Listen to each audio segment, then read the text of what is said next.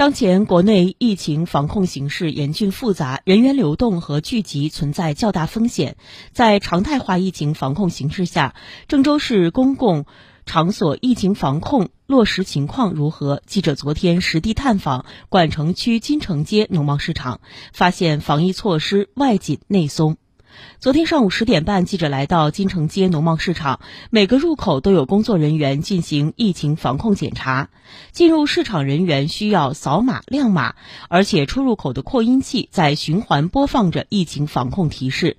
进入农贸市场后，大多数顾客都能够保持全程佩戴口罩，少数人摘掉口罩或者佩戴口罩不规范。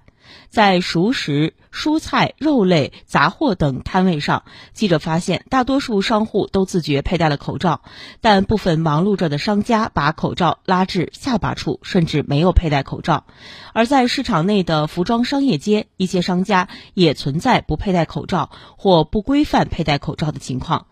记者暗访期间，没有任何工作人员对此现象进行提醒和监督。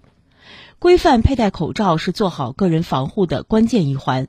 再次提醒广大市民，进入人流密集场所要做好自身防护，共同筑牢防疫屏障。